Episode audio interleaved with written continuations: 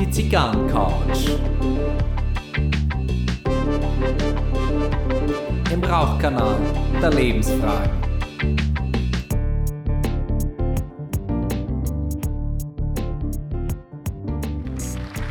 Herzlich willkommen auf der Zigarrencouch. Herzlich willkommen zu Folge 72. Mein Name ist Gary Leichenfinger und ich begrüße ganz herzlich eine meiner besten Freundinnen, die Chrissy. Schön, dass du da bist. Ich freue mich auch, Dankeschön. Ja, wir haben öfter darüber gesprochen, dass du mal auf die Couch kommst und jetzt ist soweit. Ne? Ja, ich äh, fühle mich geehrt. Und äh, wir, wir kennen uns seit dem Studium in Regensburg, Studium der sozialen Arbeit und äh, unsere Freundschaft hat immer ausgemacht, dass äh, wir beide eigentlich wie so Wasser und Öl sind und, und trotzdem gehen wir immer eine interessante Verbindung ein und, ähm, und das war auch das, was ich mir von dieser Folge versprochen habe. Wir können verschiedene Meinungen hier gut einbringen und ähm, betreten am Ende dennoch denselben Raum. Ja. Na? Ich glaube auch, dass wir das ganz gut können, ja. Genau, und in, die, in diesem Sinne, bevor ich verrate, worum es geht, ihr hört es heute kurbel ich den Strom für diese Folge her.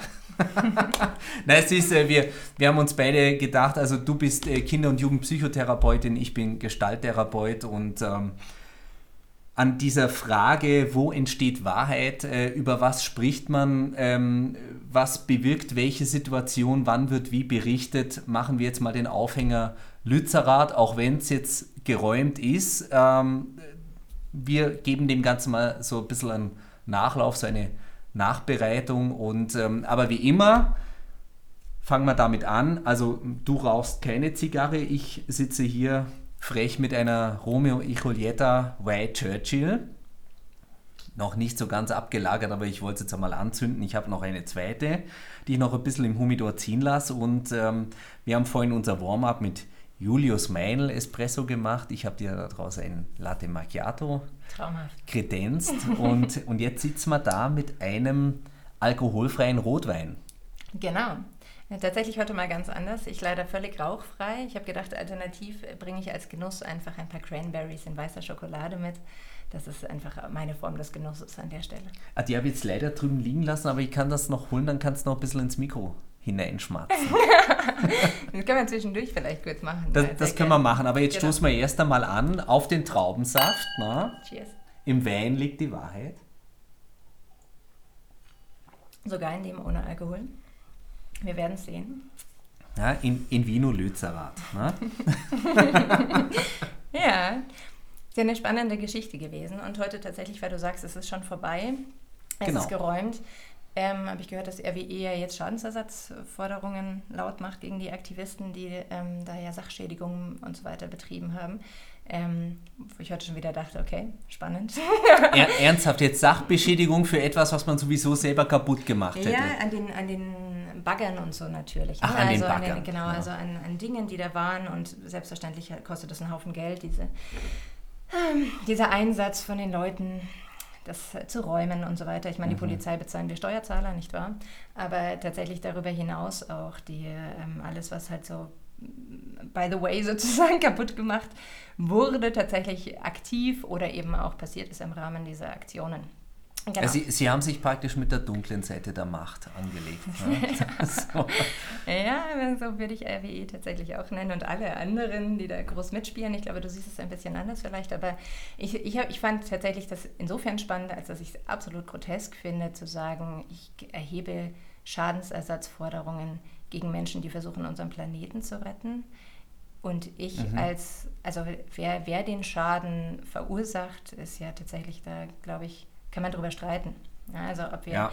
wenn wir die CO2-Bilanz nehmen, die dann dieses Braunkohlewerk haben wird, äh, habe ich heute kurz lachen müssen, als ich das gehört habe, weil ich dachte, das ist eine interessante Auslegung von Schadensersatz. Mhm. Ja, das ist nicht euer Ernst. Also äh, in dem Fall sind wir gar nicht so weit auseinander äh, von, der, von der Haltung. Also ähm, gehen wir mal eins weiter vor, du hast schon ein bisschen so gesagt mit, mit sich ankleben. Ähm, Protest gegen Lützerath konnte ich sogar wirklich nachvollziehen. Und da dachte ich mir, da geht es wirklich um die Sache. Und ähm, ob das jetzt so einen Konzern betrifft, ähm, das, ist, das ist mir wurscht. Und, und ich bin auch der Meinung, äh, so cool sollte ein Konzern sein, dass er, dass er weiß, dass sich das ein oder andere Mal verzögern mag, weil die Menschen dagegen protestieren.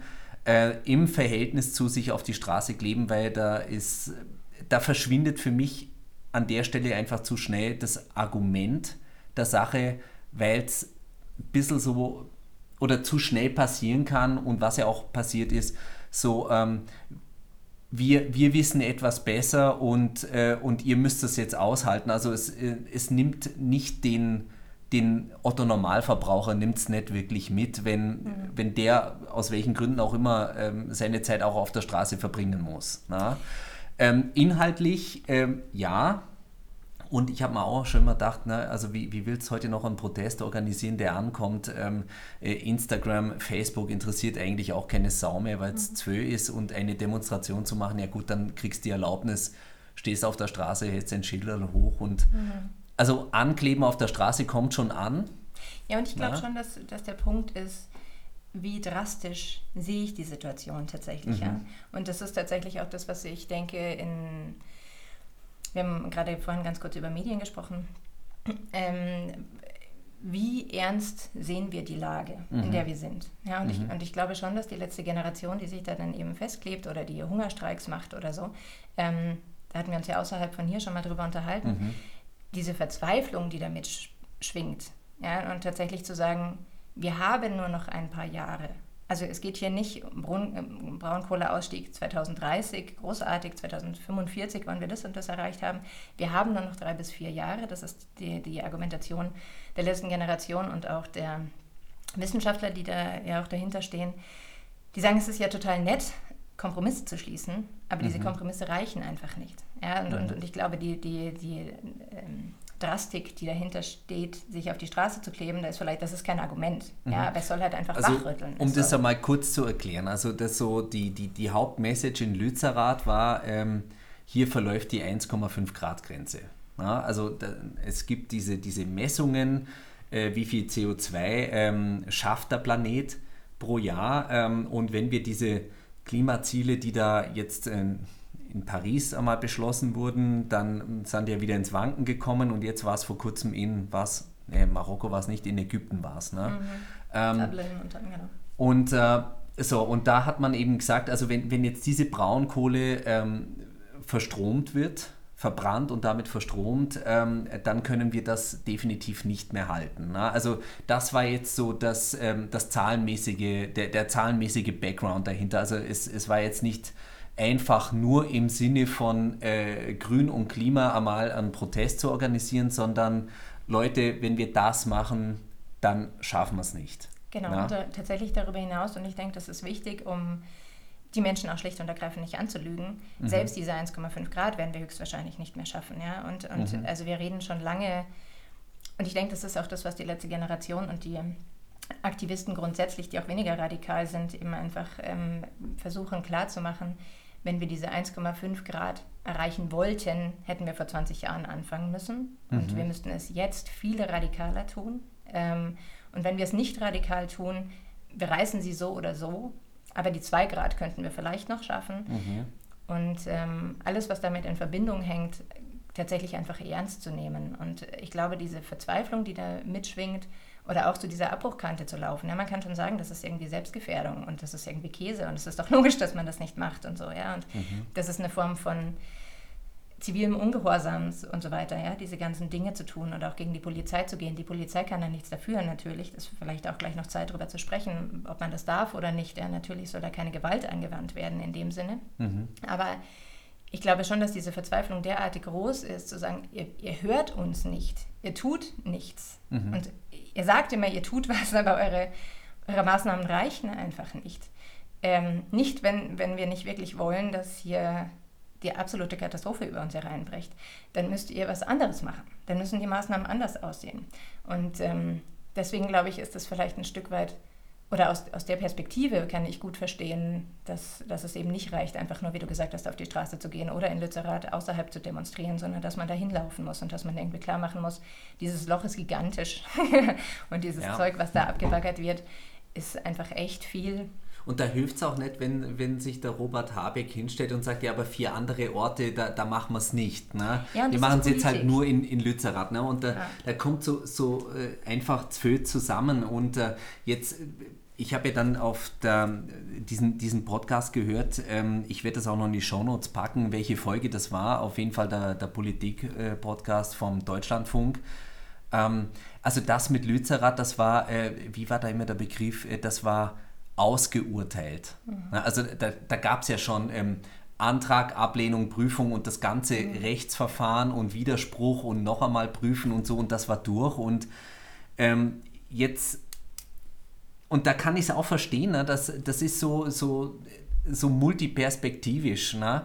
Ähm, das war ja jetzt, ich möchte jetzt nicht RWE verteidigen, ähm, die beziehen sich natürlich auf geltendes Recht. Na? Und äh, es, ist, es ist durchgeurteilt und sie dürfen das und dann gibt es da Verträge und sonst wie und natürlich kostet das die Geld. Aber das ist ja, ähm, also da nehme ich es gleich vorweg, also ähm, ich sehe keinen Sinn dahinter, äh, jetzt da diese Aktivisten ähm, da ähm, in, in die Pleite zu, zu klagen. Wofür? Also das wird RWE auch von denen nicht bekommen. Na, niemals. Na. Ja, nach geltendem deutschen Recht, ich weiß es nicht. Also tatsächlich, äh, wenn ich was kaputt gemacht habe, muss ich natürlich dafür einstehen, vielleicht unabhängig von dem, was, mhm. worum es geht. Also ja. ich kann jetzt auch, ich kann dich ja auch nicht aus der Ideologie abknallen und sagen, das war für einen guten Nein. Zweck, weil du bist Nein. ein Diktator. Ne? Das ist also quasi, also wir haben, wir haben dieses Recht und ich bin mir nicht ganz sicher, was da passiert. Ich glaube, es ist Ausdruck dessen, wem wir im Moment einfach immer noch Vorrang lassen, ja, und wie unser System funktioniert. Und ich, also jetzt ohne hier die große Systemkritik aufzumachen, unser Kapitalismus, so wie er ist, funktioniert nicht. Und es geht nicht darum, den Kapitalismus und die soziale Marktwirtschaft komplett in die Tonne zu hauen, also insofern man die soziale Marktwirtschaft noch nennen kann. Aber eben da hängt ja RWE und alle anderen mit dran sondern es einfach umzugestalten. Ja, die Art und mhm. Weise, wie wir wirtschaften, ist einfach nicht mehr zeitgemäß.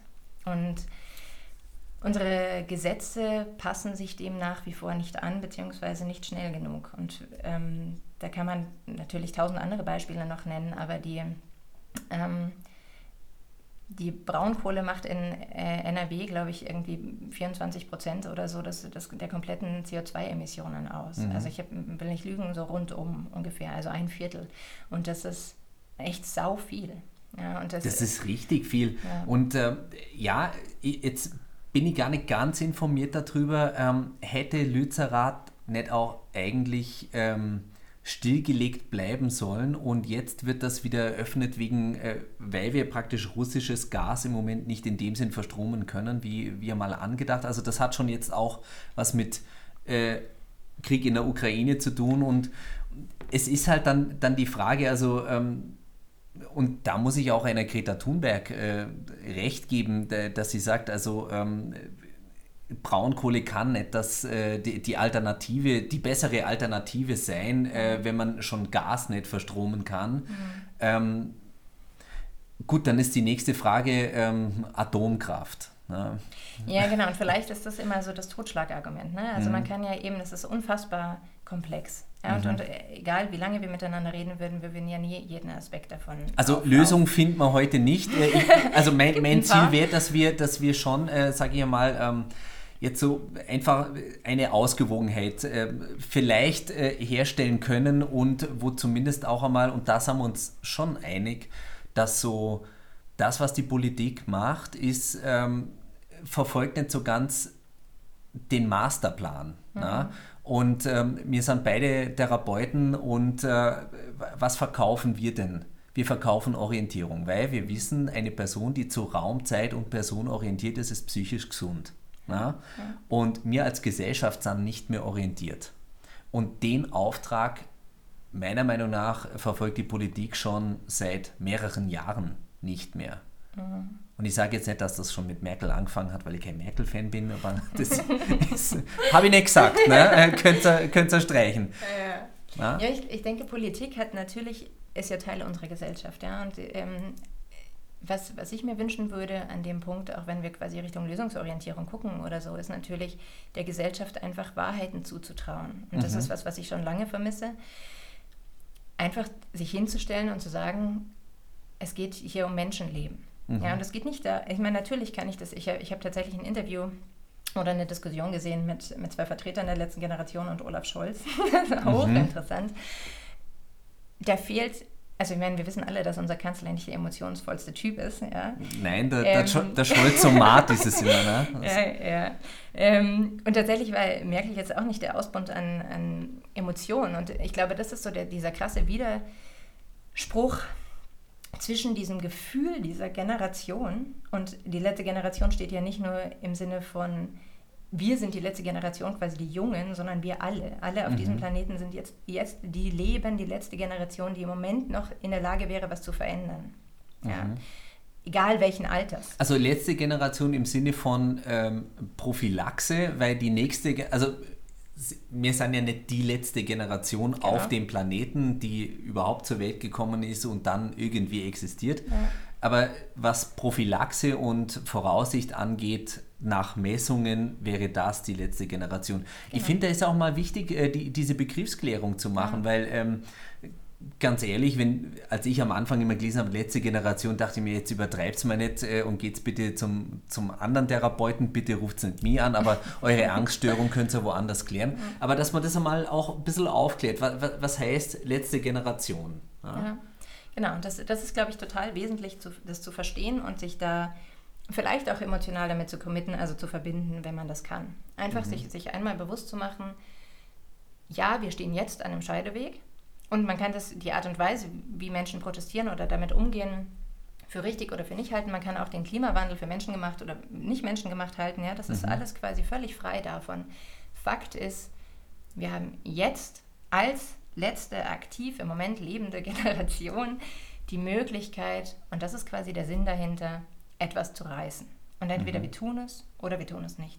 Und wenn wir es nicht tun, können wir nicht in 20 Jahren sagen, ja, wir hätten mal was tun sollen, sondern dann ist es einfach durch. Und da gibt es mhm. ja diese, also alle, die sich ein bisschen mit Klimawandel und äh, Naturphänomenen sozusagen auseinandersetzen, haben das sicher schon mal gehört, diese Kipppunkte, ähm, die da sind, wenn eben die Erderwärmung stattfindet.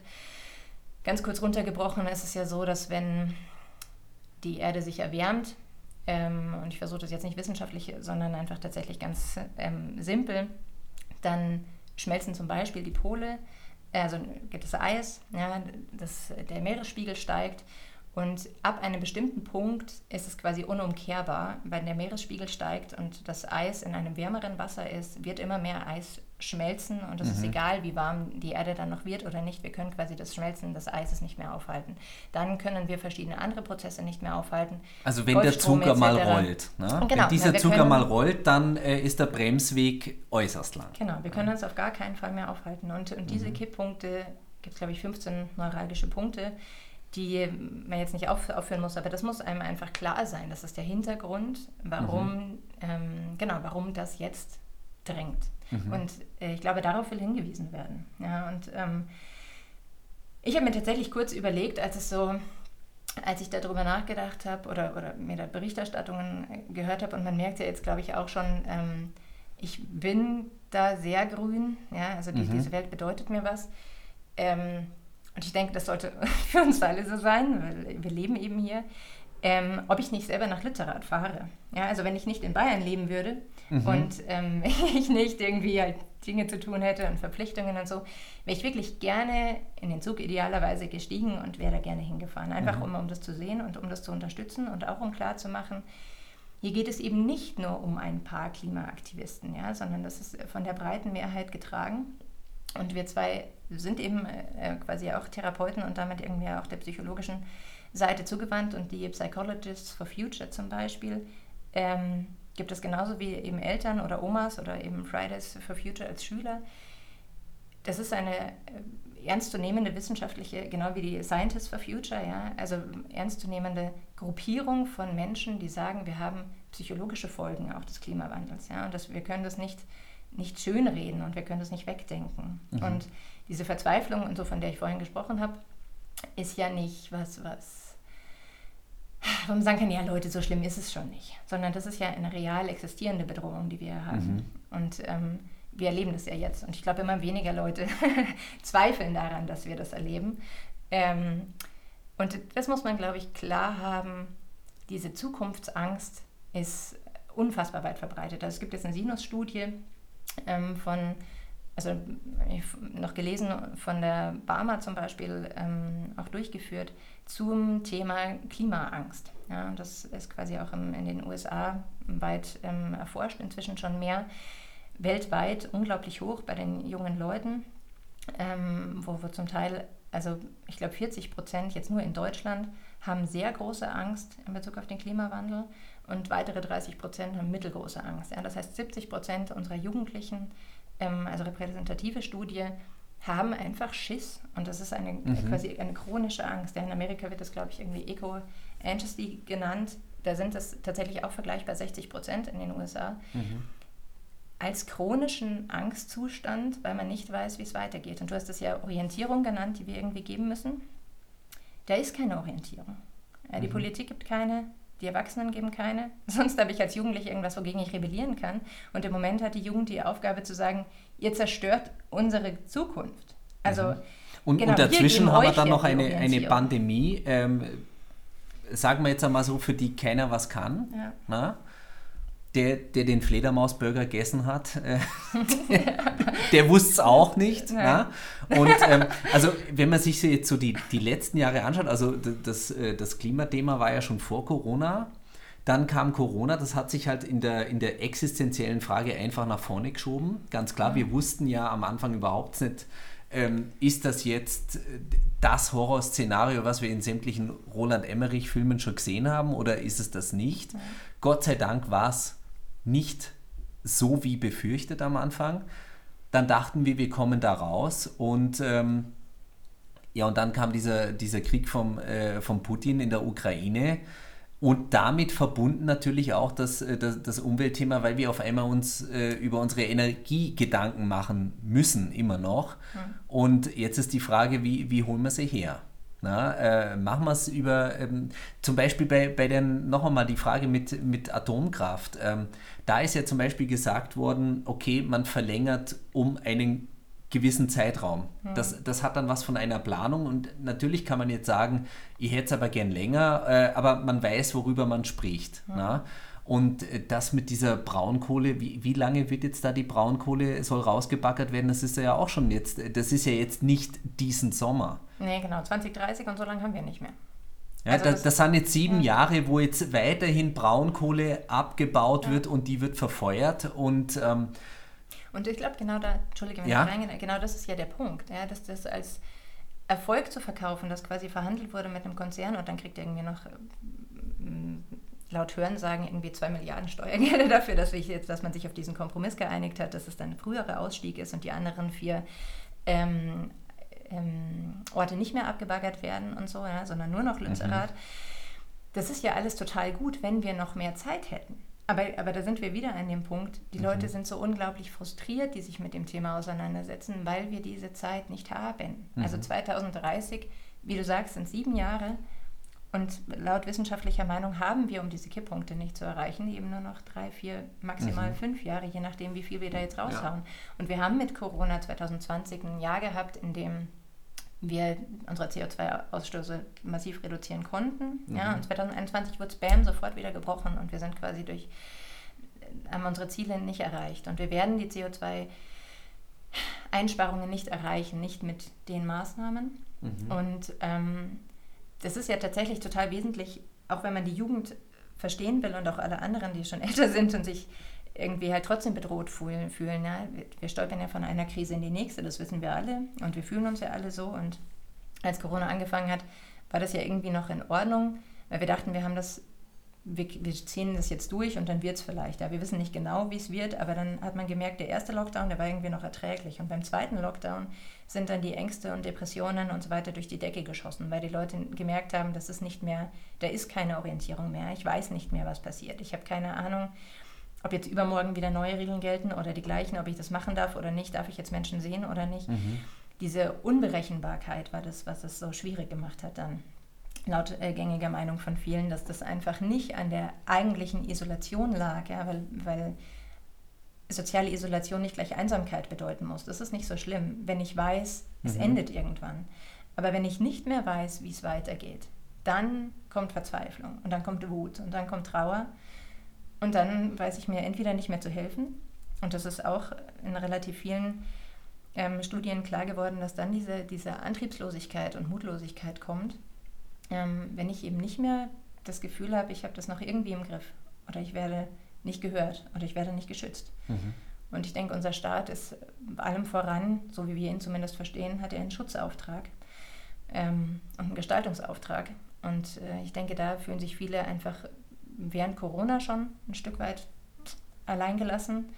Jetzt mit der Ukraine ist es auch ein ständiges Hin- und Hergeschlingere, was machen wir? Ne? Und auch da wieder die ständige was machen wir, Angst, was, machen was wir nicht? Genau, ne? wir wollen ja nicht in einen Weltkrieg reinstolpern, wir wollen aber ja auch nicht so tun, als ob es uns nichts angehen würde. Ne? Und mhm. irgendwo dazwischen sind wir die ganze Zeit am, am Austarieren. Und auch da wieder psychologisch die absolute Hölle, weil keiner genau weiß, was passiert, wie berechenbar oder unberechenbar ist Putin, wie berechenbar sind die USA. also mhm. ist ja jetzt nicht so, dass man nicht auch Hintermänner hätte hinter all diesen Dingen und so. Das, genau. Und je mehr man weiß, umso komplexer wird es. Und deswegen sind natürlich auch viele ähm, gut gebildete ähm, Jugendliche heutzutage besonders betroffen von diesen Ängsten, aber natürlich auch alle anderen. Also mhm. das, glaube ich, muss man, muss man verstehen, dass eine Krise nach der anderen ist ja wie eine Wunde, die immer wieder aufgerissen wird und jedes Mal wieder weniger Orientierung. Und mhm. dass man dann. Zum, zum Schutzauftrag des Staates muss ich ja ehrlich sagen, ähm, ich würde mir wirklich wünschen, äh, wir hätten nicht nur einmal im Jahr eine Weihnachtsansprache vom Bundeskanzler, sondern gerne in Krisensituationen alle zwei Wochen ähm, eine Rede zur Lage der Nation. Mhm. Na, also wie es äh, die Amerikaner machen, die Franzosen und die Engländer auch, ähm, wo er wirklich, äh, also dieses, es hilft ja nicht, dass das von der einen Fraktion und von der Opposition und dann dingeln die da durch die Talkshows und äh, man jeder kann sich ziehen, was er möchte.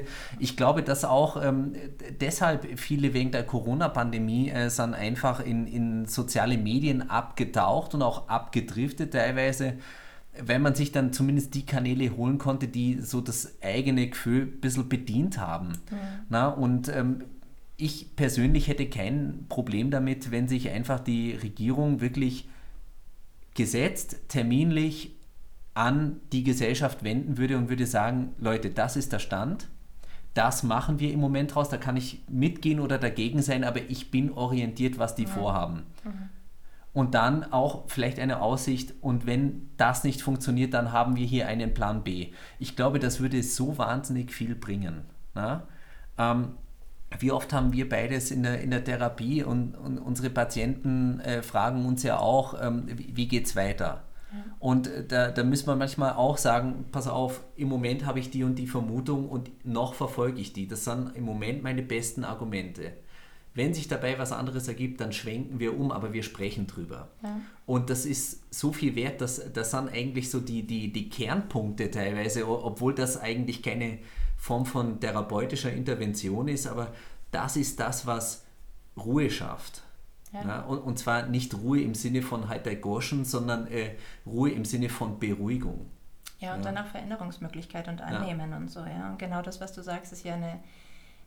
Das eine Wesentliche ist die Beziehung, mhm. das Vertrauen, aber auch eben das Vertrauen in die Prozesskompetenz. Mhm. Ja, das, was du gesagt hast, ist ja quasi überschrieben mit dem Begriff ich muss mich darauf verlassen können, dass mein Über schon irgendwie eine Idee hat, wo es hier lang geht. Ich selber mhm. bin verloren oder ich, ich habe dieses Problem und würde es gerne lösen, ich weiß aber nicht wie, deswegen hole ich mir ja Hilfe. Ja? Und deswegen wählen wir ja, glaube ich, auch unsere Politiker, dass sie halt die Probleme für uns lösen. Mhm. Und wenn ich nicht das Gefühl habe, dass da eine Prozesskompetenz ist, sondern ich kriege natürlich auch gespiegelt von den Medien nur Dinge mit, die nicht funktionieren, ähm, und äh, auch da psychologischer äh, Rat an der Seite. Ne? Wir brauchen keine Tagesschau, in der ständig nur gesagt wird, was scheiße läuft, sondern wir brauchen halt vielleicht auch mal gute Neuigkeiten. Mhm. Ja?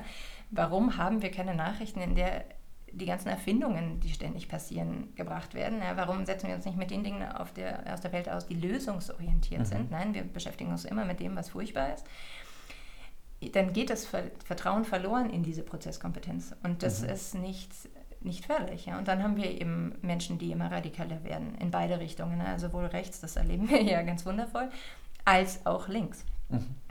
Da wollte ich jetzt, äh, schön, dass du es gesagt hast, ich wollte nämlich diesen Gesamtbogen auch noch spannen. Also äh, worüber wir auch parallel sprechen, ist ja ähm, der Verlust des Vertrauens in den Rechtsstaat. Ja?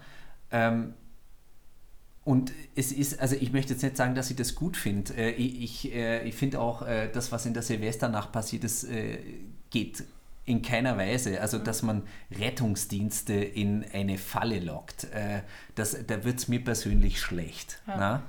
Ähm, äh, auch was bei während Corona war, äh, wie, wie einfach dieses, die, dieser solidarische Gedanke von einigen aufgegeben wurde, mein Gott, diese Masken, das, das war keine Körperverletzung. Also äh, bitte Shitstorm, überrascht es mich, indem er nicht kommt.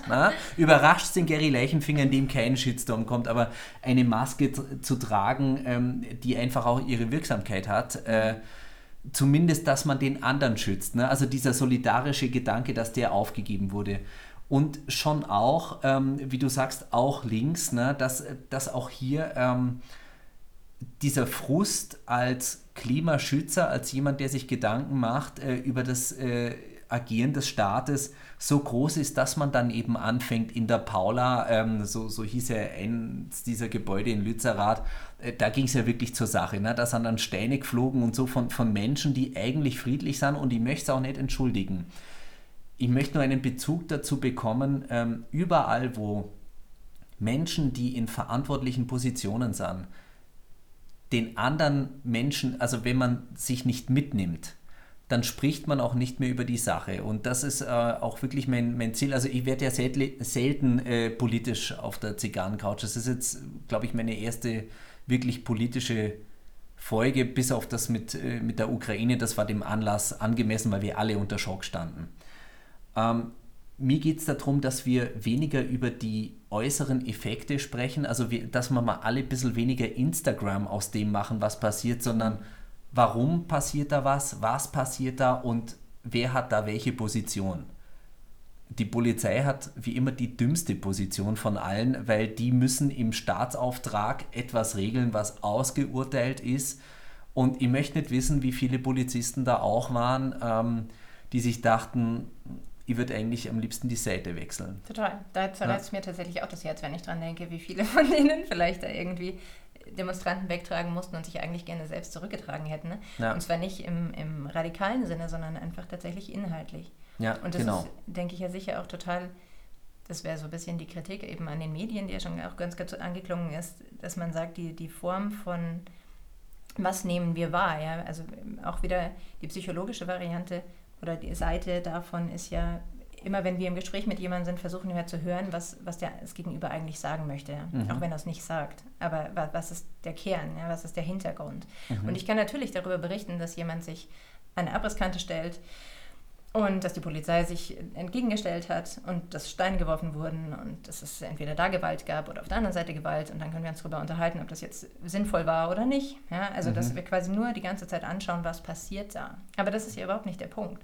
sondern warum passiert es. Ja, genau Richtig. das, was du gerade gesagt hast. Wieso gehen zwischen 15.000 und 35.000 Leuten auf die Straße wegen eines Ortes, der im Prinzip schon verlassen ist, ja, wo aber sich lauter Da haben tatsächlich Menschen gelebt, das hat mich auch gewundert, als ich das gehört habe. Ne, da haben sich Umweltschützer, die, die, da, da gab es sogar schon Kinder, die sind dort aufgewachsen, ne, weil, weil die gesagt haben, wir besiedeln das, ja. ne, in der Hoffnung, es, es zu schützen. Also ja. die haben ihr Lebensmodell ausgerichtet. Ähm, gebe ich ehrlich zu, ich hätte es nicht getan, äh, aber es gibt Menschen, die das tun und dass wir das so, so dass wir nicht in der Lage sind, das im ersten Schritt zu würdigen, sondern dass jetzt hier so ein halbschariger Podcast wie die Zigarrencouch daherkommen muss, um das mal im Nachhinein zu besprechen.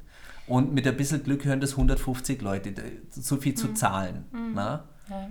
Also wir werden hier auch die Welt nicht verändern, aber wir bringen es in die Welt hinaus. Na?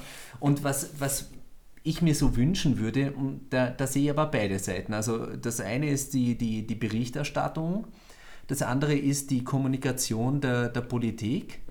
Äh, und das dritte ist, muss ich ehrlich sagen, ähm, mir wurde mal gesagt, eigentlich lebe ich sogar relativ grün. Also ich fahre so wenig Auto wie möglich, sondern da, wo es nicht mit öffentlichen hingeht.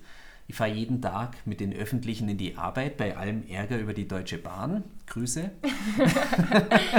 und, und, ähm, und trotzdem, obwohl ich eigentlich schon relativ grün lebe, also zum Beispiel mir auch den, ähm, habe ich in einer Folge erzählt, äh, mir den Strom für mein Radio herkurble. Also ich brauche keine Batterien, die dann wieder schwer zu entsorgen sind und, und das Ganze drum und dran und so ein paar andere Dinge, dass ich äh, wirklich darauf achte, dass nicht irgendwo Licht brennt und, und so. Also ich schaue wirklich. Na? Ähm, und dennoch habe ich so oft das Gefühl, dass äh, von, von Seiten der Grünen jetzt auch, wo sie an der Regierung sind und äh, ob das auch äh, die letzte Generation und Fridays for Future mag aber auch an den Medien liegen, aber mein Gefühl ist, dass ich von dass die immer so mit dem Finger auch auf mich zeigen und mir sagen, ähm, wir haben ein Problem und du bist Teil des Problems. Und da fühle ich mich auch nicht mitgenommen.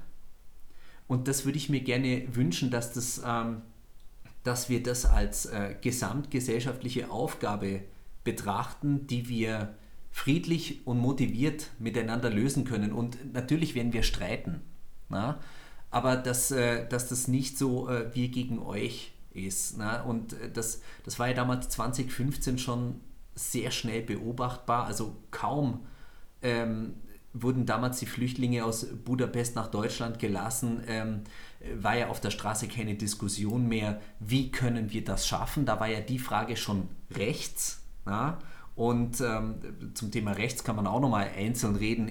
Rechts per se ist nicht antidemokratisch, sondern rechtsextrem ist antidemokratisch. Ne? Aber, aber das war schon gleich so in der braunen Ecke. Allein die Frage, wie, wie, wie können wir die Menschen aufnehmen?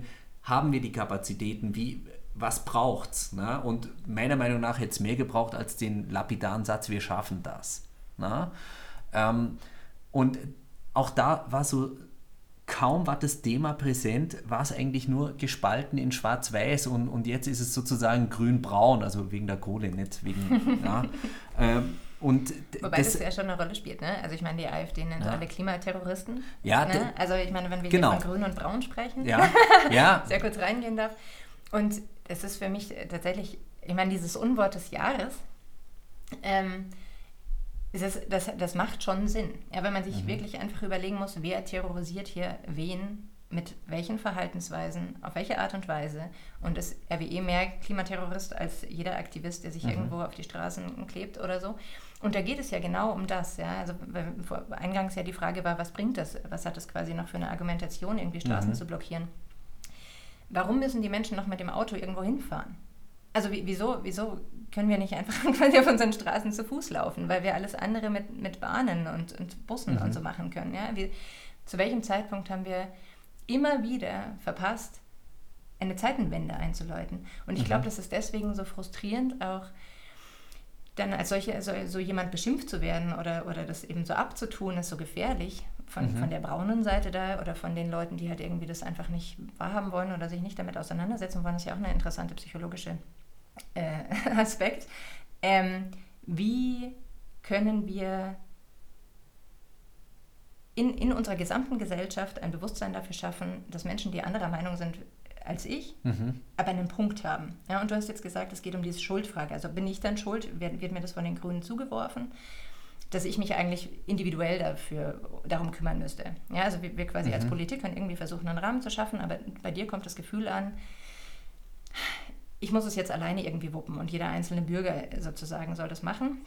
ja, auch so, so, so, diese, diese Schuldzuweisung. Also mir, mir sind hier die Grünen, also jetzt nicht als Partei, mhm. sondern als die, die, die Klimaschützenden. Ähm, ähm, und, ähm, und du gehörst nicht dazu und äh, deswegen machst du alles falsch. Und ähm, sozusagen wäre meine einzige Chance, äh, diesen Frieden herzustellen, indem ich mich, äh, indem ich sage, pass auf, ich gebe meins auf und sag du mir, wie mein Leben zu laufen hat. Und ich glaube, das ist jetzt auch wieder so ein Begriff aus unserer äh, therapeutischen Tätigkeit. Ähm, ich empfinde es einfach als übergriffig. Und mein Empfinden muss ja nicht die Wahrheit sein, um, um Gottes Willen.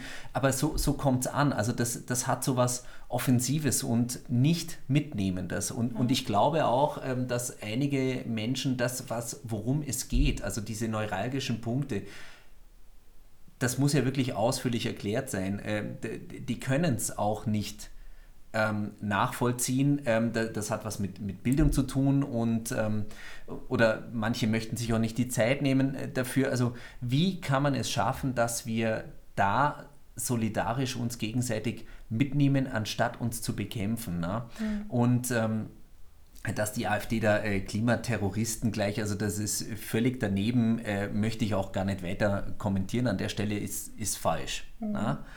Ähm, habe ich auch schon öfter dafür plädiert, nicht bewerten, aber in dem Fall tue ich es. ähm, ja. Aber wir, wir, müssen uns doch irgendwie, äh, müssen wir es doch schaffen, uns da äh, mitzunehmen und nicht gegeneinander. Und das war auch mein Problem mit, dieser, mit diesen Klebeaktionen. Da, da hatte ich einfach das Gefühl, ähm, Leute, ich weiß, was ihr ausdrücken möchtet und es trifft die Falschen. Ja, ja. ja genau, das, das ist ein interessanter Punkt, weil ich glaube, das ist eben nicht so. Die, also, weil es geht zum einen um die Politik. Ja? Also es, es mhm. wurde quasi ganz klar gesagt, ihr seid jetzt, ihr seid die neue Regierung, mhm. liefert. Also ihr müsst jetzt was tun. Mhm. Ja? Also 16 Jahre. Da war eine Riesenhoffnung, dass jetzt genau. die Grünen wieder äh, regieren. Genau, ja. ja. Und dann ist halt äh, so eine Mischung aus wahrscheinlich auch Liberalen und Grün und Rot, was halt irgendwie alles so zusammengekommen ist, ist auf jeden Fall nicht der große Wurf passiert, der hätte passieren können, auch wenn wirklich sehr viele gute Punkte in diesem mhm. Koalitionsvertrag stehen, kam dann eben der Ukraine-Krieg. Ja, und natürlich machen, also um da auch eine Lanze für Politiker zu brechen, das ist natürlich, ich möchte diese Verantwortung nicht tragen. Ja, und das ist ja total klar. Also das mhm. ist einfach unfassbar viel und ich habe diese Prozesskompetenz auch ganz sicher nicht. Ja, also auch als Grüne, gerade als Grüne, wenn, wenn auf einmal ich eigentlich vorhatte, unser Land zu retten in Bezug mhm. auf oder die Welt, ja, als, als Klima, ähm, Schützer Nummer eins, irgendwie da quasi hinzutreten und zu sagen, genau, wir, wir machen das jetzt, wir reißen irgendwie hier diese Punkte runter und wir schaffen das. Wir, das ist unser erklärtes Ziel. Und dann kommt auf einmal so ein Ding um die Ecke und dann muss ich irgendwie mit all meinen Vorsätzen, die ich so hatte und auch mit meinen Prinzipien, die ich immer hatte, ja, also auch ähm, gegen, also keine Kriegsgeräte zu liefern, überhaupt gegen den Krieg zu sein mhm. und so weiter, brechen und muss dann auf einmal Dinge tun. Auch das ist ja eine Form von Orientierungslosigkeit, aber ich muss mich eben neu orientieren. Ja, Krisen bieten mhm. eben Chancen, Dinge neu zu machen. Ja. Und da ist, glaube ich, der Punkt zu sagen, die, diese Schuldfrage, das geht zum einen eben an die, also diese Klebeaktion geht an die Politik, zu sagen, ihr liefert nicht genug. Ja, Kann ich nachvollziehen. Genau. Da, da mache ich absolut, gebe ich den Punkt. Genau. Ja? Und das Zweite absolut. ist aber tatsächlich auch, ihr Autofahrer ihr Bürger da draußen, mhm. alle, inzwischen 84 Millionen, ich meine, wir sind jetzt echt viele geworden, mhm. ähm, habt auch eine Verantwortung. Und die ist natürlich beim, brauche ich mein Auto tatsächlich, ja, oder fahre ich irgendwie mit anderen, kaufe ich Plastik oder versuche ich es irgendwie anders zu machen. All die kleinen Punkte, ja, aber eben auch, wen wähle ich und was zeige ich, was sage ich unserer Regierung, was ich aushalte. Mhm. Und ich glaube, da geht es um, um Informationen. Also es geht tatsächlich darum, dass, dass ich, wenn ich ähm, ich glaube, das Gefühl ist, wenn wir jetzt nicht alle aufstehen und sagen, so, ihr dürft uns mehr zumuten. Also mhm. wir, wir verstehen, dass wir jetzt eine andere Form von Politik brauchen. Und das ist, glaube ich, deswegen so frustrierend, auch für, zum Teil für die Aktivisten, weil es weil ja jetzt immer wieder bewiesen wurde, dass harte Schritte total möglich sind. Also wir hatten hier äh, Fukushima und dann ist ähm, der Atomausstieg beschlossen mhm. worden, wir hatten mhm. Corona mhm. und bam, auf einmal sind irgendwie Schulen geschlossen worden und so weiter und so fort. Das sind harte Maßnahmen. Und wir befinden uns jetzt in einer mindestens ebenbürtigen Krise, also mhm. völlig untertrieben, ja. Naja, und es wird also, nicht hart genug reagiert. Stimme ich absolut zu, weil wir, wir waren schon im Modus. Na? Und da muss ich auch sagen, der ähm, Richard David Brecht hat in seinem Podcast mit dem Markus Lanz auch gesagt, äh, ja, dass mit diesem Energiesparen, ähm, weniger verbrauchen, ähm, der hat sich auch so gewundert, warum, warum wird das nicht irgendwie verkauft als Leute, ähm, selbst wenn in der Ukraine wieder Frieden herrschen sollte, unter welchen Bedingungen auch immer, tun wir mal, mal so, ähm, wir können doch jetzt praktisch üben, unsere Energie, die wir verbrauchen, gezielt einzusetzen, wenn wir es schon brauchen, ähm, dann nur das und nicht nebendran läuft noch äh, irgendein Gerät oder, oder Standby und, und, und das Ganze. Ähm, der hat auch gesagt, wir, wir, wir könnten wir es jetzt eigentlich nutzen. Ne? Wir, wir wären im, im Drive. Ähm, aber dazu gehört halt auch, dass Politiker sich da hinstellen, auch die Verantwortung übernehmen und das dann auch erklären. Ja. Na? Aber so ein, ähm, und, und da kann ich, also wenn man so nicht denkt, dann bleibt ja seitens der Politik wirklich nur noch übrig, wir können den Menschen nicht einen Dauerkrisenmodus zumuten. Genau, und ich glaube, ja. diese Angst ist quasi fatal, weil, weil dieses... Genau, Angst an der falschen Stelle. Ja, und auch dieses Gefühl von, von Beschützen vielleicht ein Stück weit ist da auch die falsche Wahl. Ja, also mhm. weil wir, wir müssen nicht vor uns beschützt werden. Ja? Diese Ängste sind sowieso da und die mhm. Ängste wachsen, wenn man sich der Angst nicht stellt. Ja, also mhm. Vermeidung ist die kleine Schwester, die beste Freundin der, der Angst. Mhm. Wann auch immer ich Situationen aus dem Weg gehe, vor denen ich Angst habe, wird die Angst nur noch größer. Und das ist mhm. ja psychologische Gewissheit. Das heißt, wann auch immer nicht in, in Krisensituationen nicht die Wahrheit gesprochen wird und nicht ganz klar benannt wird, das ist jetzt der Punkt. Mhm. Und das und das und das sind jetzt die Maßnahmen. Die sind zwar unfassbar hart und wir müssen uns umstellen, aber nur so geht es. Mhm dann funktioniert das auch. Ja? Dann haben die Leute wieder Orientierung und sie können wieder sich darauf einstellen. Und das ist eben, glaube ich, dem sozialen Frieden zuträglich. Mhm. Also weil es wird ja immer damit argumentiert, dass quasi dass das Land zerreißt, ja, wenn man jetzt irgendwie diese harten Maßnahmen fährt. Und natürlich ist es so, dass wir unsere Industrie mitnehmen müssen, weil wenn keine Arbeitsplätze oder was auch immer da ist, das ist ja so Land auf Land ab irgendwie. Äh, und wenn wir keinen Stahl mehr haben und so, was so wahnsinnig energiereich ist und diese ganzen Sachen, wenn wir das alles nicht mehr haben, können wir die Menschen nicht mehr ernähren, wir können sie nicht mehr glücklich machen. Mhm. Wir haben einfach keine lebenswerte Zukunft, ne? nicht wenn wir den Wohlstand, den wir jetzt haben, aufrechterhalten wollen. Aber auf der anderen Seite sehen wir ja, die Art von Wachstum, wie wir sie bisher hatten, macht unsere Welt kaputt und macht auch die Menschen Richtig. kaputt, mal so ganz ja. nebenbei. Ne? Also es funktioniert ja. einfach nicht. Wir machen, wir arbeiten uns Du, du, hast, du hast vorhin ganz zu Beginn was gesagt, was mich gerade so innerlich ein bisschen umtreibt. Ähm, wie lange spricht man denn schon darüber? Ja. Und ich weiß noch, also ich bin jetzt 41,5, äh, als ich in der Realschule war, ähm, da war ja noch gar nicht unbedingt so, natürlich hat man da Müll getrennt und es gab auch schon die Grünen und äh, Atomkraft, ja, hm, wir, wir, haben es und äh, irgendwie ist aber auch nicht gut wegen den Endlagern und so. Also da hatten wir noch nicht diese Klimadiskussion, wie wir sie jetzt hatten. Äh, nicht hatten, sondern aktuell noch haben. Und ähm, da war dann eher so immer die Frage so, ähm, eher die ähm, deutsche Autoindustrie, so der, der, der Motor mhm, unseres ja. Wohlstands. Na? Ähm, da war dann immer eher die Frage, ähm, ja, wie lang können denn die noch? Und das ist aber immer nur darauf bezogen worden, ähm, geht uns das Öl aus? Na? Mhm. Und das Öl geht nicht aus. Es wird immer wieder was gefunden und äh, es gibt Länder, die haben mehr als genug davon, noch über Jahre hinweg. Und wir waren uns alle immer sicher, dass die großen Autokonzerne, ähm, ob es jetzt BMW, Mercedes-Benz, Audi, VW, die haben längst die Pläne in der Schublade. Hm. Und wir dachten uns immer, ja gut, warum sollen sie es rausholen, wenn's, wenn sie es jetzt noch so machen können, wie sie es machen. Ja. Und ich muss ja ehrlich sagen, ähm, das ist einer der, der bittersten Wachwertstunden in, in meinem Leben, dass ich feststellen muss, dass äh, die deutschen Autokonzerne diese Pläne nicht in der Schublade haben. Und das wäre ja als Beispiel, lässt sich jetzt leicht von mir sagen, man stelle sich vor, vor 30 Jahren hätte damals noch, wäre es Regierung Helmut Kohl gewesen, hätte gesagt, so, ihr kommt zu mir ins Kanzleramt und ihr habt jetzt die Pflicht, ihr stellt das jetzt auf, weil wir müssen das umstellen. Mhm. Ja, und dann sind wir die Ersten weltweit und das sichert auch unseren Wohlstand und alles drum und dran. Das ist wirklich eine Chance, die verpasst wurde. Ich dachte immer, und es wundert mich, gerade ja, die, die Deutschen, ne, äh, immer, immer ähm, Plan A, B, ja. C, D, äh, alles in der Hinterhand und irgendwie äh, haben wir nichts mehr. Ne? Ja, und vor allem haben wir nicht die Sicherheit. Also es ist, es ist ja spannend, weil nicht nur die Menschen brauchen Planungssicherheit, mhm. ja, also so von klein bis groß, sondern ja die Industrie in genau gleicher Weise. Ich habe letztens ein Interview gehört mit einer Ökonomin, ähm, die, was ich total spannend fand, die gesagt hat, dieses ständige Schlingerkurs unserer Regierung, mhm. ja, also quasi die trauen sich ja da genauso wenig zu sagen, wir haben jetzt das ist der Fahrplan und der ist hart, aber das sind die Gesetze. Und zwar für nicht nur für die nächsten zwei Jahre, sondern für die nächsten 50 Jahre. Ja? Mhm. Und vielleicht verschärfen wir sie sogar noch. Aber das ist jetzt erstmal das Härteste, was wir im Moment gerade brauchen, um tatsächlich diese 1,5 respektive 2 Grad mhm. zu erreichen. Ja? Ähm, und dann kann die Industrie sich darauf einstellen. Dann wissen mhm. die, okay, so müssen wir wirtschaften. Und ähm, das ist am besten natürlich im internationalen Kontext äh, abgesichert. Es bringt also auch nichts, wenn wir irgendwie doch wieder nach China abwandern oder so, sondern das ist, das ist der Stand in Deutschland.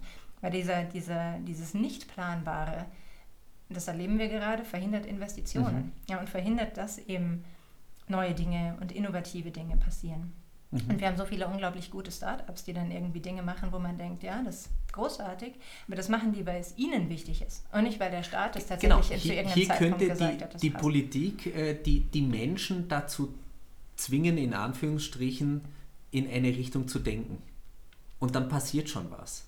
Ja, und ja. genau diese Sicherheit zu geben, wir finden das richtig, wir finden das gut und das ist keine ideologische Geschichte, sondern es ist schlicht eine Notwendigkeit. Mhm. Und dem, das ist unser Auftrag. Ja, und, und wir haben quasi neben dem, das führt jetzt in dem Rahmen zu weit, aber das muss man ja mitdenken, dass wir unser unser Wachstum bezieht sich ja jetzt auf das Bruttoinlandsprodukt, ja, und es gibt schon seit vielen, vielen Jahren die Idee eines Bruttoinlandsglückes oder der Gesundheit mhm. oder so. Ja, mhm. Wachstum in welcher Richtung? Also nehmen wir Wachstum in der Gesundheit, in der Bildung, in der, das sind die Dinge, die wir als entwickeltes Land messen müssten. Ja, und da merken wir, da kacken wir voll ab.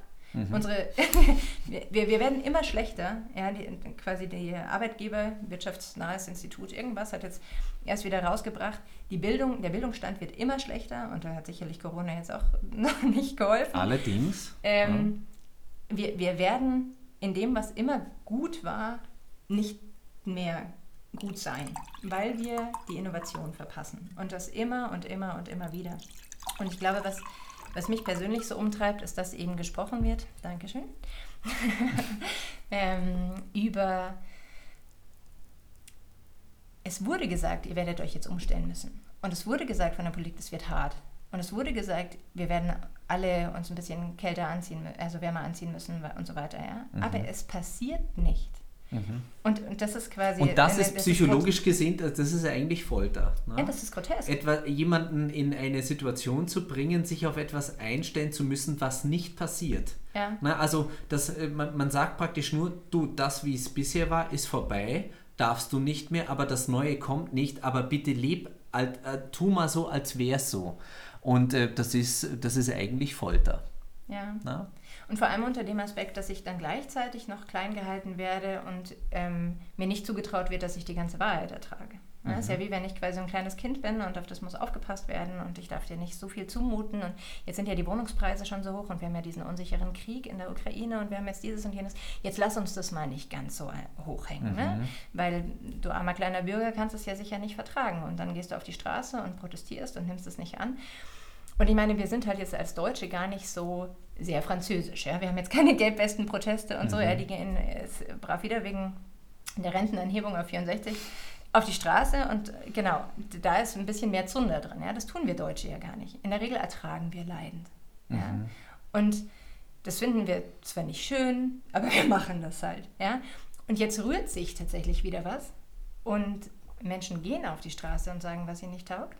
Und das wäre doch großartig, ein Wahnsinnsaufhänger für die Politik zu sagen, das ist die, das ist die junge Generation, der wir verpflichtet sind. Wir hören euch mhm. und wir tun das. Ja? Und wir merken, ihr seid stark genug. Ihr kriegt das hin. Und ja, das wird schwer. Und zwar nicht wieder in der Rhetorik von, ja, wir schaffen das, es ist schwer, aber wir schaffen das, sondern wir können uns überhaupt nicht vorstellen, was das bedeutet. Ja, also tatsächlich einfach diese. diese ich kann es mir auch nicht vorstellen und äh, eben was, was die, die, die äh, Erholungsschlafphasen eines Olaf Scholz oder eines Robert Habeck oder einer Annalena Baerbock äh, angeht, möchte ich mit Sicherheit nicht tauschen. Ja. Ne?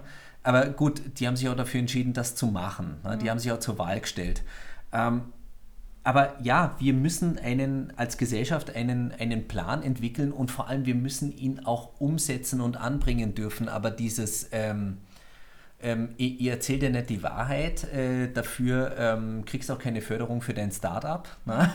Und das ist ja genau der Grund, warum, ähm, warum in Deutschland äh, sowas wie ein Silicon Valley nicht entsteht. Also damit meine ich jetzt nicht genau die Art der Industrie, sondern diesen, diesen, diesen Geist, ähm, etwas völlig Neues zu schaffen. Also so ein großes Wort im Silicon Valley war ja äh, zu Beginn immer dieses ähm, äh, der Disruption. Na? Also das alte gilt nicht mehr, sondern wir stellen es jetzt völlig neu auf. Mhm. Na?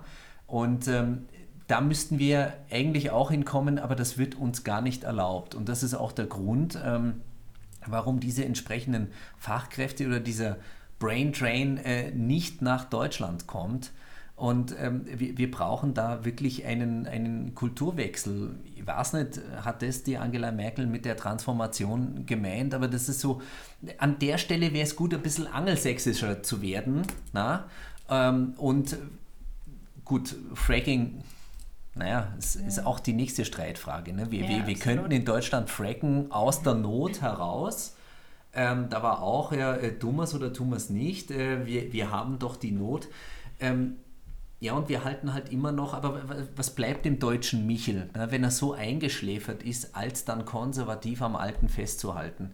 Ähm, ja, wir, wir werden uns da verändern müssen, aber bitte doch im, im Sinne von einer Art Entfaltung und nicht äh, im, im Sinne von ähm, pseudodiktatorischen Ansätzen. Äh. Und äh, ja, ich, ich wünsche mir eine klarere Kommunikation und äh, ein Beispiel dazu noch, also das ist jetzt wirklich hart, aber mm, Herr Bundeskanzler, Sie können mich jederzeit anrufen und Sie können auf die Couch kommen, äh, dann können wir das ausdiskutieren. Aber ich habe vor kurzem einen ähm, wahnsinnig äh, langen äh, Bericht noch einmal über die Kuba-Krise 1962 gelesen. Und äh, ich sage mal so, so wie äh, unsere Politiker heute äh, kommunizieren, wäre die Sache schiefgegangen. Und dieser entscheidende Punkt, wo sich äh, John F. Kennedy an die Nation gewandt hat und gesagt hat, an an diesem und jenem Tag machen wir eine Seeblockade oder Quarantäne haben sie es genannt, weil Blockade schon zu offensiv war. Ne? Ähm, machen wir diese Quarantäne, äh, wir, wir führen das durch und wir haben die und die Eskalationsstufen. Da wusste auch Nikita Khrushchev, woran er ist. Mhm. Na? Und das war eine klare Kommunikation in einer Krise, und es ist aber auch in den USA, es ist also im, im ganzen NATO, also Westen, im politischen Westen, ist es ruhig geblieben, weil gesagt wurde oder gezeigt wurde, wir haben eine Idee und die setzen wir zunächst einmal um. Und je nachdem, was passiert, passen wir an oder eben nicht. Mhm. Ähm, aber ähm, dieses äh, immer nur zu sagen, ja, es ist alles so wahnsinnig komplex und hängt miteinander zusammen und jetzt weiß ich nicht, es wäre jetzt auch unprofessionell, äh, dazu was zu sagen, weil das ist das Ressort der anderen Ministerin oder, oder sonst was, das, das hilft ja nicht, das ist ja nett. Na? Und da sind wir wieder bei der kleinen Schwester. Na? Ja. ja, tatsächlich ist einfach die beste große Freundin. Ja, genau. Ja. Und, und ich denke, diese, diese Angst, ähm, vor dem Volk in unserem vierjährigen Wahlsystem und so. Ne? Das, man will immer wieder gewählt werden und dieses Parteiensystem, das äh, passt einfach vielleicht auch nicht mehr so zu unserer Zeit. Das ist einfach schwierig und diese Kommunikation, von der du gesprochen hast, zu wissen, welche, welche Eskalationsstufen gibt es. Mhm. Ja, und, und, möchte ich auf die gehen oder nicht, ähm, würde hervorragend passen zu dieser Klimakrise. Ja, weil das genau das ist, das ist pure Wissenschaft. Also mhm. wir wissen es, es gibt verschiedene Szenarien und man kann natürlich den Worst, Worst, Worst Case nehmen, ja, oder nur den Worst Case. Aber wir wissen auf jeden Fall durch Simulationen und unterschiedlichste Bemessungen, das wird definitiv eintreten, mhm. weil wir das einfach halt, weil wir wirklich schlaue Köpfe haben und ähm, Menschen, die sich da sehr lange mit auseinandersetzen. Und ich habe ähm, keinerlei Zweifel daran, dass unsere, unsere Kompetenzen, an denen mangelt es nicht. Ja, es, ist, Nein, es ist der pure das, Wille. Das nicht. Und es ist tatsächlich auch die Fähigkeit zu sagen, wie können wir das miteinander schaffen, wie können wir gegenseitig uns diese Fähigkeiten auch wieder aneignen. Ich fand das in Bezug auf Lützerath auch ganz spannend, dass da ein paar Leute waren, die gesagt haben, wir haben hier jetzt auch in diesen letzten zwei Jahren der Besetzung eine andere Form des Zusammenlebens für uns ausprobiert. Ja, also wie, wie können wir sozusagen ähm, eine Gemeinschaft, auch wenn das natürlich für, mhm. nur für einen kleinen Teil der Gesellschaft in dem Fall ist, ja, aber wie können wir es schaffen, anders zu leben? In, in dem Bewusstsein, mhm. dass wir so, wie wir bisher gelebt haben, eben, dass das nicht mehr funktioniert. Ja? Und ähm, dieser Geist, der da mitschwingt und diese Gemeinschaftsentscheidungen, die da gemacht, gemacht wurden, ja, also so quasi, ob jetzt man Basisdemokratie mag oder nicht, aber diese im Kleinen in einem Ort auszuprobieren für sich und zu gucken, okay, was klappt, was klappt nicht, ähm, wie können wir uns versorgen und so weiter, das wurde da einfach gemacht. Mhm. Und war vor, keine Ahnung, vielen Jahren, vielleicht von zwei Jahrzehnten oder so mal bei einem Vortrag, da ging es schon um Degrowth, ja, also um, um, quasi äh, Gegenwachstum. Ja, also mhm. quasi einfach, wie können wir wieder ein bisschen runterkommen, wie kann eben Kapitalismus anders gestaltet werden. Also wie können wir es schaffen, unseren Wohlstand zu halten, und zwar in Bezug auf die wichtigen Punkte, Bildung, Gesundheit und so weiter. Und was von dem Überluxus brauchen wir aber vielleicht nicht, sodass wir halt kein genau. fünftes Auto noch dazu brauchen, ja, sondern irgendwann ist ja ist es eben auch die, die Grenze erreicht. Mhm. Ja, also wir brauchen irgendwann einfach nicht mehr mehr. Und wir sind schon ziemlich gesättigt. Also als Gesamtgesellschaft. Sowas von. Genau. Und so wir haben natürlich von, ne? trotzdem immer noch Leute, die viel zu wenig haben und die tatsächlich ums tägliche Überleben kämpfen müssen. Das heißt, das System als solches funktioniert nicht. Und dann kann ich die Leute natürlich auch nicht mitnehmen und sagen, jetzt musst du aber dich noch ein bisschen wärmer anziehen. Und ich, das ist ja auch der Punkt, wovor die Politiker Angst haben ja, und wo es um den sozialen Frieden geht. Zu sagen, dir ist eh schon im Leben so viel zugemutet und wir haben es bisher eben nicht hinbekommen mit unserer Politik, auch mhm. mit unserer sozialdemokratischen Politik, soziale Gleichheit so zu schaffen, dass wir das jetzt allen zumuten können. Mhm. Weil hier geht es ja nicht um die Reichen, ja, also quasi, also die können da schon irgendwie vielleicht auf den Jet hier oder da verzichten. Also wenn wir jetzt ja, quasi das, das ganz extrem Das ist nehmen, ja eine ne? rhetorische Frage, wer, wer, wer, diese Veränderung in erster Linie wieder aussitzen muss. Ja. Ne? Genau. Eine, eine, eine, eine Mittelschicht, die es bald nicht mehr aushält. Ne? Ja, gegebenenfalls, genau. Oder eben, ich, ich schaffe Prozesse und da glaube ich, ist es total wichtig, auch eben zu Lösungsansätzen zu kommen und zu sagen, wie kriegen wir es denn hin? Und das kann eben doch wieder jeder, völlig unabhängig von Arbeitsstätte, monatlichem Grundeinkommen oder so, zu sagen, okay, ich richte mein Leben wieder nach, wann ist verfügbare Energie, also wann ist mhm. Energie verfügbar? Ja, also wir, wir müssen nicht um 12 Uhr nachts die Waschmaschine laufen lassen, sondern Nein. wenn Solarenergie eben einfach um 12 Uhr mittags am besten ist, dann kann ich meine Waschmaschine, die das ja inzwischen wahrscheinlich super kann, timen oder ich kann mhm. jemand anderen fragen oder so, ja, oder ich kann letztens mit einem Freund darüber unterhalten, eine App entwickeln, wo mir gesagt wird, ey, jetzt ist sau viel Strom im Netz, wir haben einen großartigen, windigen, sonnigen Tag, hau raus, was du jetzt gerade brauchst. Ja, also das heißt, wasche jetzt eben deine Wäsche oder genau. mache jetzt die Spülmaschine an oder so.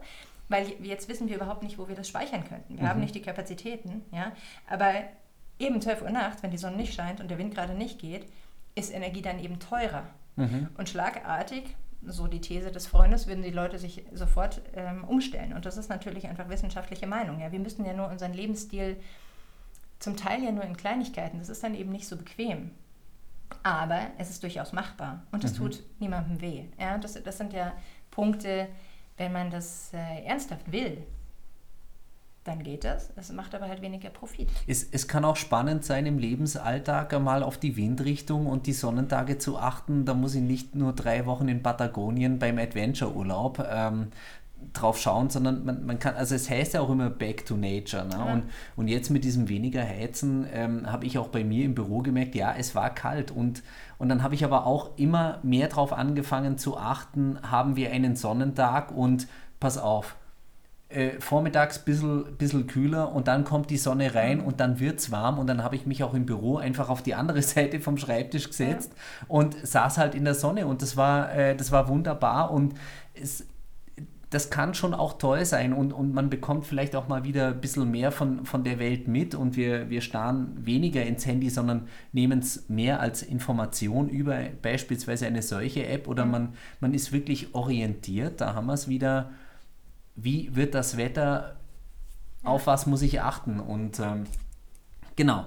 Und insgesamt muss ich sagen, ähm, ich bin ähm, Fan von Demokratie, ich bin Fan vom Rechtsstaat. Ähm, Im Moment ist mein Eindruck, dass wir so ein bisschen die Kehrseite dieses rechtsstaatlichen Gutes, äh, von dem wir alle profitieren, also dass wir hier so sprechen dürfen und das veröffentlichen, ohne dass äh, da eine Zensur ist, äh, ist wunderbar. Ne? Aber im Moment haben wir so ein bisschen die Kehrseite und ähm, was ich mir wünsche, ist, dass wir in der Politik ähm, wieder mehr diese rechtsstaatlichen Überzeugungstäter haben, die dann auch wirklich was verändern. Ja, ja das fände ich total schön. Ich glaube, das will auch gemacht werden, aber dieser Pragmatismus, der sich dann immer wieder reinschleicht und diese Kompromisse und dieses System der, der Aushandlungsprozesse mhm. haben eine sehr feste Tradition. also ich bin mir sicher, Chrissy, äh, jetzt äh, pass auf, jetzt kommt ein richtiger Leichenfinger. ne? äh, haltet euch fest, ne? ich bin mir sicher, je weniger unsere Politiker durch Engagement und Überzeugung an ihren Stühlen kleben, desto weniger kleben sich auf die Straße. ja, ich würde, ich würde da gerne zustimmen. Ähm, ich, würde, ich würde es ergänzen, um je weniger die Leute an ihrer Macht kleben. Mhm. Ja. ja. Also, ja, mit Stuhl ist ja diese, ja. Weil nur wenn du auf diesem einen Stuhl sitzt, also. Dann hast du das auch, ja. Und gleichzeitig aber auch mehr Gebrauch von ihrer Macht zu machen. Ja. Also, weil ich denke, wir haben, das ist vielleicht auch so ein deutsches Thema, Angst davor, vielleicht auch zu viel Macht auszuüben. Ja? Mhm. Und wir mhm. müssen uns ja immer in Bezug auf unsere Geschichte die Frage stellen, ist das jetzt hier quasi legitim? Ist das noch okay? Geht es in die richtige Richtung? Sind wir zu diktatorisch? Fangen, fangen hier autokratische Geschichten an. Wo können die Leute noch mitgehen und mhm. wo nicht? Ja? Wir haben unsere Geschichte ja ständig im Gepäck und das jetzt also nicht nur beim Krieg, sondern eben auch in Bezug auf diese ähm, ja, auf, auf die Situation, über die wir sprechen. Also wir sind mhm. alle zusammen ähm, in diesem, in dem jetzt sich entscheidenden Moment, halten wir das auf oder halten wir es nicht auf. Und an dieser Stelle brauche ich vielleicht auch ein Stückchen weit weniger Demokratie, sondern ich bin, und da bin ich mir sicher, außer jemand hat Scheukappen auf, aber davon gehe ich jetzt nicht aus. Ich meine, die AfD macht das im Prinzip ja auch nur aus populistischen Gründen, dass sie da dagegen argumentiert. Ich glaube nicht, dass eine einzige AfDler tatsächlich denkt, dass das nicht, dass der Klimawandel nicht stattfindet. Bin ich der festen Überzeugung. Mhm. Es lässt sich halt einfach gut Wählerstimmen machen mit diesen Themen. Die wissen das und zumindest die, also zumindest die drei Regierungsparteien sind sich, glaube ich, völlig im Klaren darüber, was da auf uns zukommt, wenn wir jetzt nicht sehr schnell und sehr entschlossen handeln. Und dann muss ich vielleicht auch einfach ähm, die Eier in der Hose haben und sagen, ich weiß, dass das jetzt notwendig ist. Ja, und ich, ich meine, wir haben uns ja schon öfter unterhalten über hier. Schröder ist ja jetzt gut in der Kritik aus diversen Gründen. Allerdings. Und die ja. SPD als Ganze ja auch und so. Aber jede Partei hat immer gebrochen mit ihren Prinzipien, wenn sie an der Regierung war. Also Schröder hat dann die Agenda 2010 gemacht und quasi sozialdemokratisch aufgeräumt.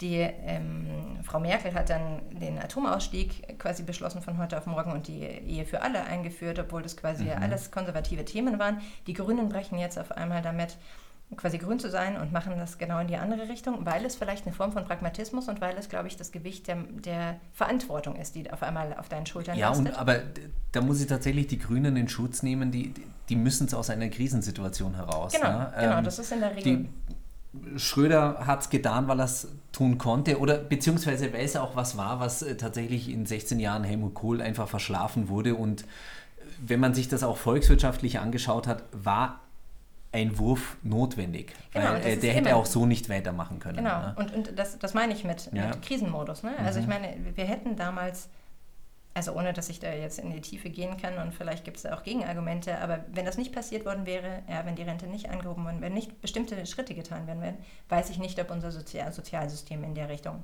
weiterhin Bestand gehabt hätte. das heißt, es war, nicht, ja. genau, es war notwendig. Und diesen Schritt hin zur Notwendigkeit ähm, ist, ist was, was man, glaube ich, verlangen kann von jemandem, der gewählt wird, um uns gut zu führen. Mhm. Und, und da, wenn du sagst, was du dir wünschst, wünsche ich mir, dass von einer Macht, die man besitzt, auch Gebrauch mhm. gemacht wird. Und zwar für unser Wohl, auch wenn sie unangenehm ist. Und wenn ich weiß, das ist jetzt aber gerade angesagt. Mhm. Ja, und also da habe ich auch ein Beispiel, da kommen wir jetzt zurück äh, zu Lützerath. Ähm, Frage ich mich ernsthaft, äh, es gibt ja im Grundgesetz, gibt es äh, diesen Passus, Gemeinwohl geht über Eigenwohl. Mhm das habe ich damals im Allgäu erlebt. Äh, da, da war halt eine Umgehungsstraße gefordert, damit das nicht alles nur über den Marktplatz dort rollt. Ähm, und da konnten auch gewisse ähm, Landwirte äh, verpflichtet werden, so und so viel Fläche freizugeben, damit diese Umgehungsstraße gebaut werden konnte.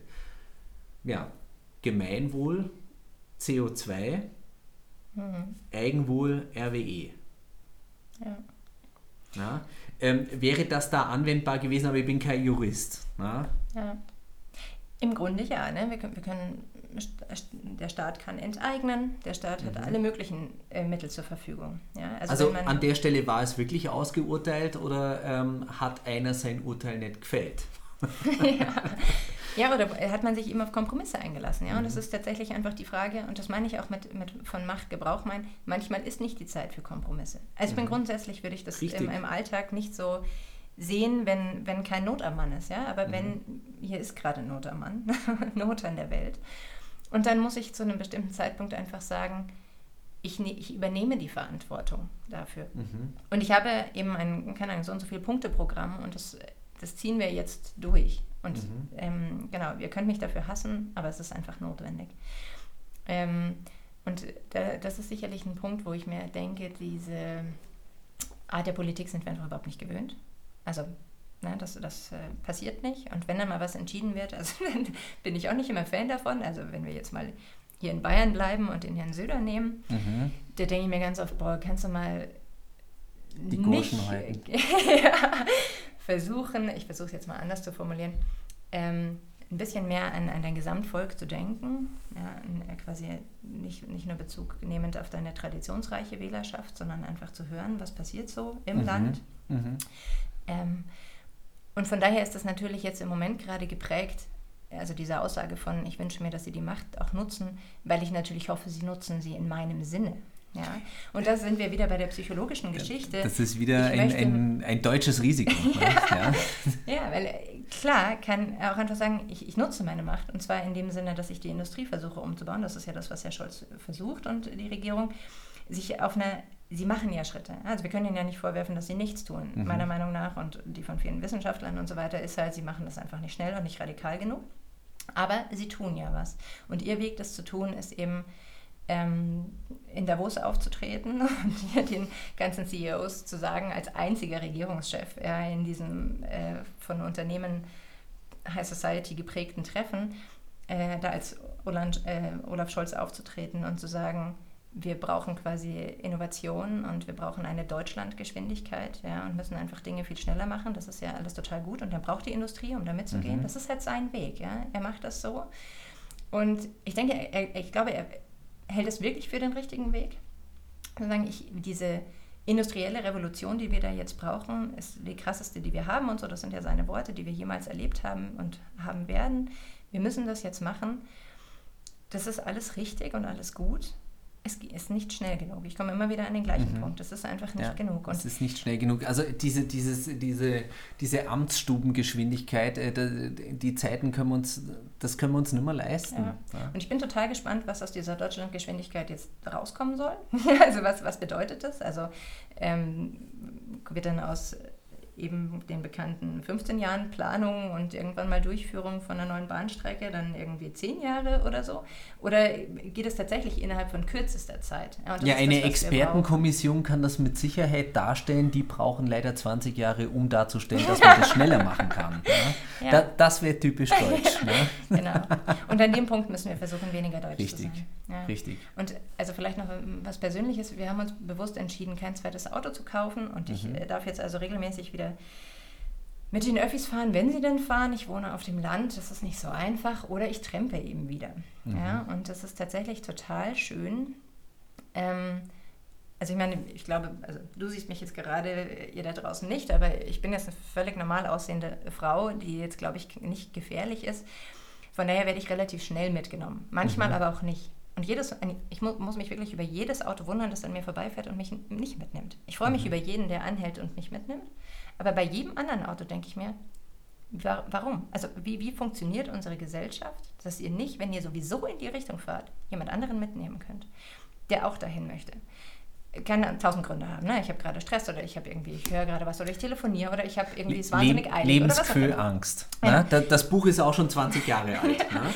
genau. Ja. Und dieses Gefühl von, der andere könnte mir was Böses, ne? mhm. ne? das ist halt einfach, auch was, was ich irgendwann vielleicht überholen muss. Und mhm. im Gegenteil, wir geraten da immer weiter rein. Also unsere Gesellschaft ist zumindest äh, mein Gefühl, wird eher immer misstrauischer, als mhm. dass wir uns gegenseitig vertrauen. Du hast das vorhin gesagt, die Solidarität fängt vielleicht ein bisschen an zu bröckeln. Ja? Und ähm, auch da braucht es einen Kit, ja, von dem immer wieder gesprochen wird. Ein Kit, der die Gesellschaft irgendwie eint. Und an dem Punkt haben wir das gemeinsame Wissen, glaube ich, dass wir da entweder zusammen durchkommen oder eben gar nicht. Und wenn ich jetzt eine, mm, also quasi irgendwie so ein bisschen pathetisch werde, dann tatsächlich auch, weil ich noch eine Studie gelesen habe, dass über 50 Prozent der Frauen überlegen, aufgrund des Klimawandels keine Kinder mehr zu kriegen. Mhm. Also von denen, die befragt wurden, da waren auch die Philippinen, Indonesien und so weiter dabei. Ich glaube, ähm, wenn ich es recht im Kopf habe, sind 87 Prozent in Indonesien haben Klimaangst. Also unabhängig von den Jugendlichen, da hatten wir ja vorhin drüber gesprochen, sondern tatsächlich die gesamte Indonesien ist auch hart betroffen. Ne? Ja. Also wir haben es ja in Bayern jetzt noch... Ähm, wir haben es nett, wir haben ein paar äh, Flutkatastrophen. Noch, noch haben wir es angenehm. Ne? Genau, und wir haben halt hier und da dann mal diese wahnsinnig krassen Ein bisschen Wind im Frühjahr. ne? Ja, und ab und zu halt mal ein bisschen zu kalt und dann wieder ein bisschen zu warm und dann haben wir halt ein paar Dürren und so, aber ist ja alles nicht so wild, mhm. weil grundsätzlich geht es uns unfassbar gut ja? und mhm. eben diesen Ländern nicht. Und wenn ich mir überlege, okay, fast 90 Prozent der Leute haben täglich Angst um ihr mhm. Leben und zwar völlig zu Recht, ja, weil ja. wenn wir das nicht hinkriegen, 2050 oder so äh, sind wir 10 Millionen oder noch mehr, ja, wer weiß, wie unsere Bevölkerung aussieht. Außer eben, die Frauen kriegen keine Kinder mehr, weil sie denken, ich kann hier keine Kinder mehr reinsetzen, das äh, kann ich nicht mehr verantworten. Ja. Was wollen wir unseren Kindern sagen in 20 Jahren? Ja, wir, wir wussten es, sorry, aber wir haben nicht schnell genug reagiert. Und das ist nicht, das ist keine Option. Mhm. Also, wir können das machen und dann können wir sagen, okay, irgendwann wird die Menschheit sowieso zugrunde gehen und so. Ne? Man kann dann natürlich abdriften in so ein ist ja alles nicht so dramatisch. Und regelmäßig, wenn ich auf dem Berg stehe, denke ich mir, ja, wie, wie klein ist der Mensch und wie unglaublich groß ist die Vielfalt und die Gewalt der Natur. Ja, die Natur wird auf irgendeine Art und Weise überleben. Ne? Das, ja. ist, äh, das ist nicht die Frage. Ja, ne? genau. Aber eben nicht so, wie wir sie kennen. Und das ist, glaube ich, halt mhm. die Frage. Die, die Frage ist, ob wir noch Teil der Natur sein können. Ne? Ob wir das überhaupt wieder schaffen, ja, ob das noch in unserer DNA, ob wir uns erinnern daran, dass wir da eigentlich mal dazugehört haben und dass wir vielleicht uns wieder ein bisschen da anpassen können. Vielleicht schaffen wir es ja mit, ich meine, mich hat schon ein bisschen hoffnungsvoll gestimmt äh, mit dieser Kernfusion, also nicht Kernspaltung, sondern diese Kernfusion. Also mhm. wenn es da heißt, äh, frühestens in zehn Jahren kann man da mal drüber nachdenken. Ich glaube schon, ähm, dass da jetzt äh, einiges an, an Forschung ist. Und wenn man sich ja mal überlegt, äh, es hat ja immer geheißen, eine Pandemie dauert im Schnitt sechs Jahre. Ne? Jetzt haben, wurde Corona in zweieinhalb Jahren, gut, in China ist gerade nochmal mhm. deutlich anders, ne? Ähm, aber was da mit Impfstoff und, und sonst was getan wurde, ähm, ich glaube, dass äh, den Menschen wird was einfallen und wir hier auf der Couch wissen es jetzt nicht, was es sein wird. Na? Und es kann auch sein, dass das ein, ein Aspekt ist, der äh, in irgendeinem Labor mal äh, aus ganz anderen Gründen einfach nur erforscht wurde und auf einmal merkt man, Moment, das ist aber jetzt genau der Punkt, der durchgreift. Na? Mit ein bisschen Glück gibt es das schon. Hoffentlich liegt es nicht in irgendeiner Schublade im Autokonzern, also in keinem deutschen, weil das wird nicht entdeckt. Na? Da muss dann erst eine Kommission zur Aktensuche gemacht werden und so. Ähm, aber ich, ich habe auch noch Hoffnung und wenn das mit der, mit der Kernfusion eine einigermaßen saubere und kontrollierbare Sache wird, ähm, also bevor man wieder Bomben draus baut, ähm, dann glaube ich, haben wir eine große Chance. Dann haben es auch die Vögel wieder leichter, weil das ist ja wirklich fatal, ne? dass, also wie viele Vögel an Windrädern hängen. Ja. Also blöd, ne? Ja, es gibt ganz viele Vor- und Nachteile bei ja. allem. Und ich glaube, wir, wir sind wirklich, wir haben Thinktanks in Deutschland, ja, mhm. großartige. Mhm. Und es gibt so viele gute Berater, auch in der Politik irgendwie, die sich täglich neue, großartige Ideen überlegen. Und manche davon werden sogar umgesetzt. Mhm. Und ähm, ich denke, dass die Gesellschaft vielleicht ein Stück weit schon viel weiter ist als, äh, als die Politik. Mhm. Ja, also es ähm, gibt immer Innovationen, die sich einfach durchsetzen, weil Leute finden, das ist jetzt gerade angesagt und die Politik hängt ein bisschen hinterher. Ähm, und darauf hoffe ich tatsächlich. Es gibt wirklich, wenn, hatten wir vorhin schon kurz angesprochen, wird nicht immer so berichtet, aber es gibt so großartige Ideen mhm. in diesem Land und auf dieser Welt. Und es lohnt sich danach aktiv zu suchen ja, ähm, und, und, einfach mal zu recherchieren, was sind so die innovativsten Erfindungen des letzten Jahres.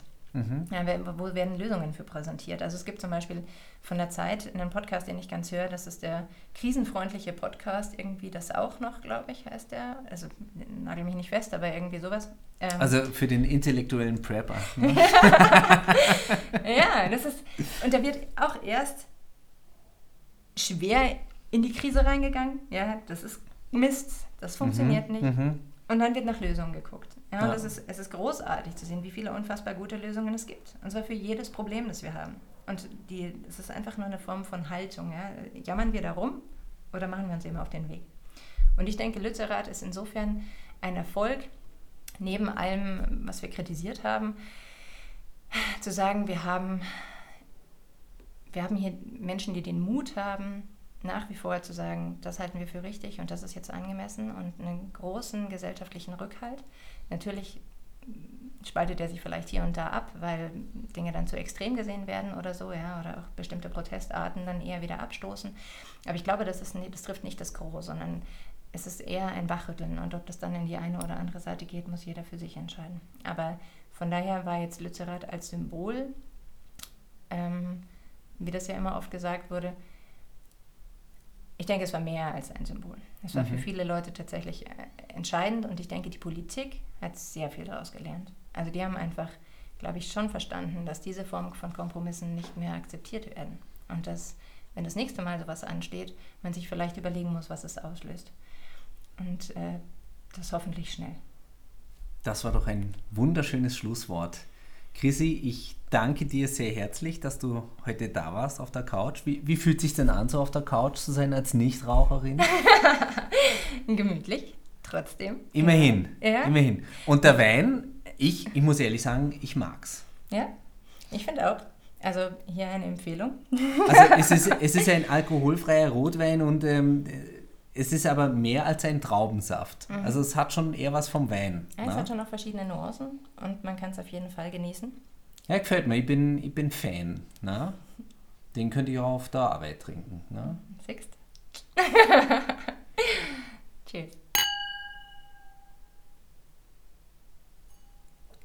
In diesem Sinne, ich sage Herzlichen Dank fürs Reinschalten, herzlichen Dank fürs Zuhören, empfehlt uns weiter. Das war's von der Zigarrencouch. Servus Baba, küsst die Hand. Ade.